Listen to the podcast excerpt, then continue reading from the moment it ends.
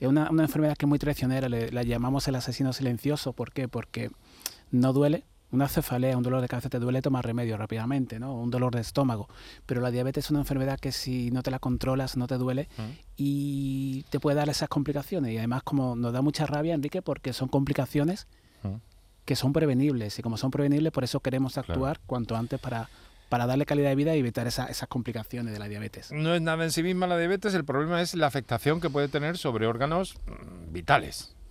De ahí la importancia del abordaje que se da mm. en Andalucía, el abordaje por el cual apuesta SAIDIN, apuesta SENTO, la Sociedad, la Sociedad Española de Diabetes, que es un abordaje multidisciplinar con que todos los especialistas que, que, tratamos a ese paciente con diabetes tengamos cabida para hacer un screening, como bien decía Martín, y evitar tratar esa diabetes y tratar, prevenir esas complicaciones de la diabetes.